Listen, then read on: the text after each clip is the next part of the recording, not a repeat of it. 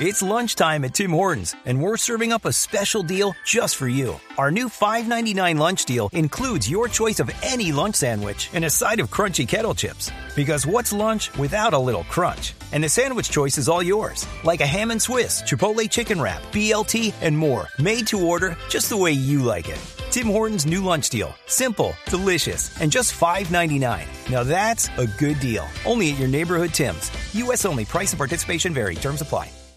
Y yo les cuento que mañana vamos a tener la válida de la Ninja Cup que se realizará en el Autódromo de Tocancipá que reúne como siempre a los mejores pilotos de motociclismo a nivel nacional compitiendo bajo las mismas condiciones para cada una de las categorías. Estamos hablando de novatos y expertos y vale también la pena meter la cuñita que hay que aprovechar para que la gente haga sus piques, haga eh, su deporte no en las calles, sino en un sitio oficial como es obviamente una pista de competencia. Así tiene que ser. Completamente de acuerdo contigo, Nelson. Y por eso hemos querido invitar a Mateo Moreno que es el organizador de, eh, de, esta, de esta nueva válida y además recordemos que él hizo una espectacular presentación en el último Dakar, siendo el mejor piloto colombiano en este tipo de competencia. Mateo, bienvenido a Autos y Motos, ¿cómo va?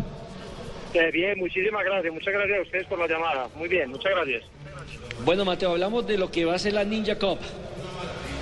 Claro que sí, estamos hoy aquí reunidos pues en el Autódromo de Tocancipá para, para pues, eh, disponer de la, de, la categoría pues ahora más importante creo yo de Colombia que es muy encuentro de, motos similares Ninja 250 invitamos a través de Auteco Cabuena que invita a la gente a una digamos un comportamiento deportivo sano invitando a la gente a que venga a compartir compartir con nosotros aquí en el autódromo y hacer unas carreras eh, interesantes. Es una invitación a, a tratar al motociclismo como una disciplina deportiva normal. ¿Cuántos eh, pilotos se han inscrito hasta el momento en ambas categorías, tanto expertos como en novatos? Nosotros hoy hemos tenido de todo tipo de corredores. Tenemos, uh, hemos llegado hasta 35 corredores. Hoy somos 27. Seguramente algunos no alcanzaron a llegar o algo, pero una grilla, una grilla de partida de 27 pilotos es interesante. Hablemos un poco de la válida, cuánto tiempo de duración, o a cuántas vueltas está programado y demás. No, repetirme la pregunta que yo yo ahí poquito. Eh, sí, le estaba preguntando que hablemos de lo que va a ser en sí la competencia, cuántas vueltas son, a cuánto está pactado más o menos cada uno de los dos eventos. Sí, el autódromo, el autódromo mide 2.7 kilómetros y vamos a dar 12 vueltas. Son dos carreras. El, hoy sábado arrancamos con la primera, ahorita mismo a la una de la tarde, que es la primera manga. Ya mañana hacemos la segunda manga y sumamos pues los puntos recogidos en ambas mangas para el ganador.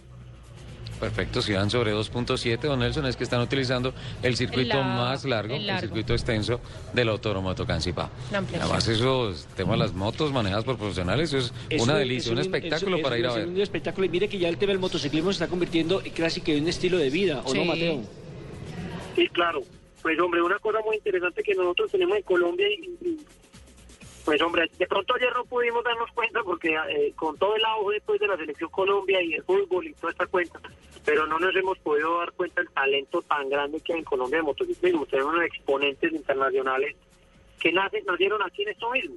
Ellos son personas que se formaron en, el circuito aquí en Bogotá solo tenemos uno en Colombia. Eso, eso quiere decir que tenemos una proporción de talento buena y, es un show interesante, pues una gente bien buena aquí manejando que, que, vale la pena venir a ver.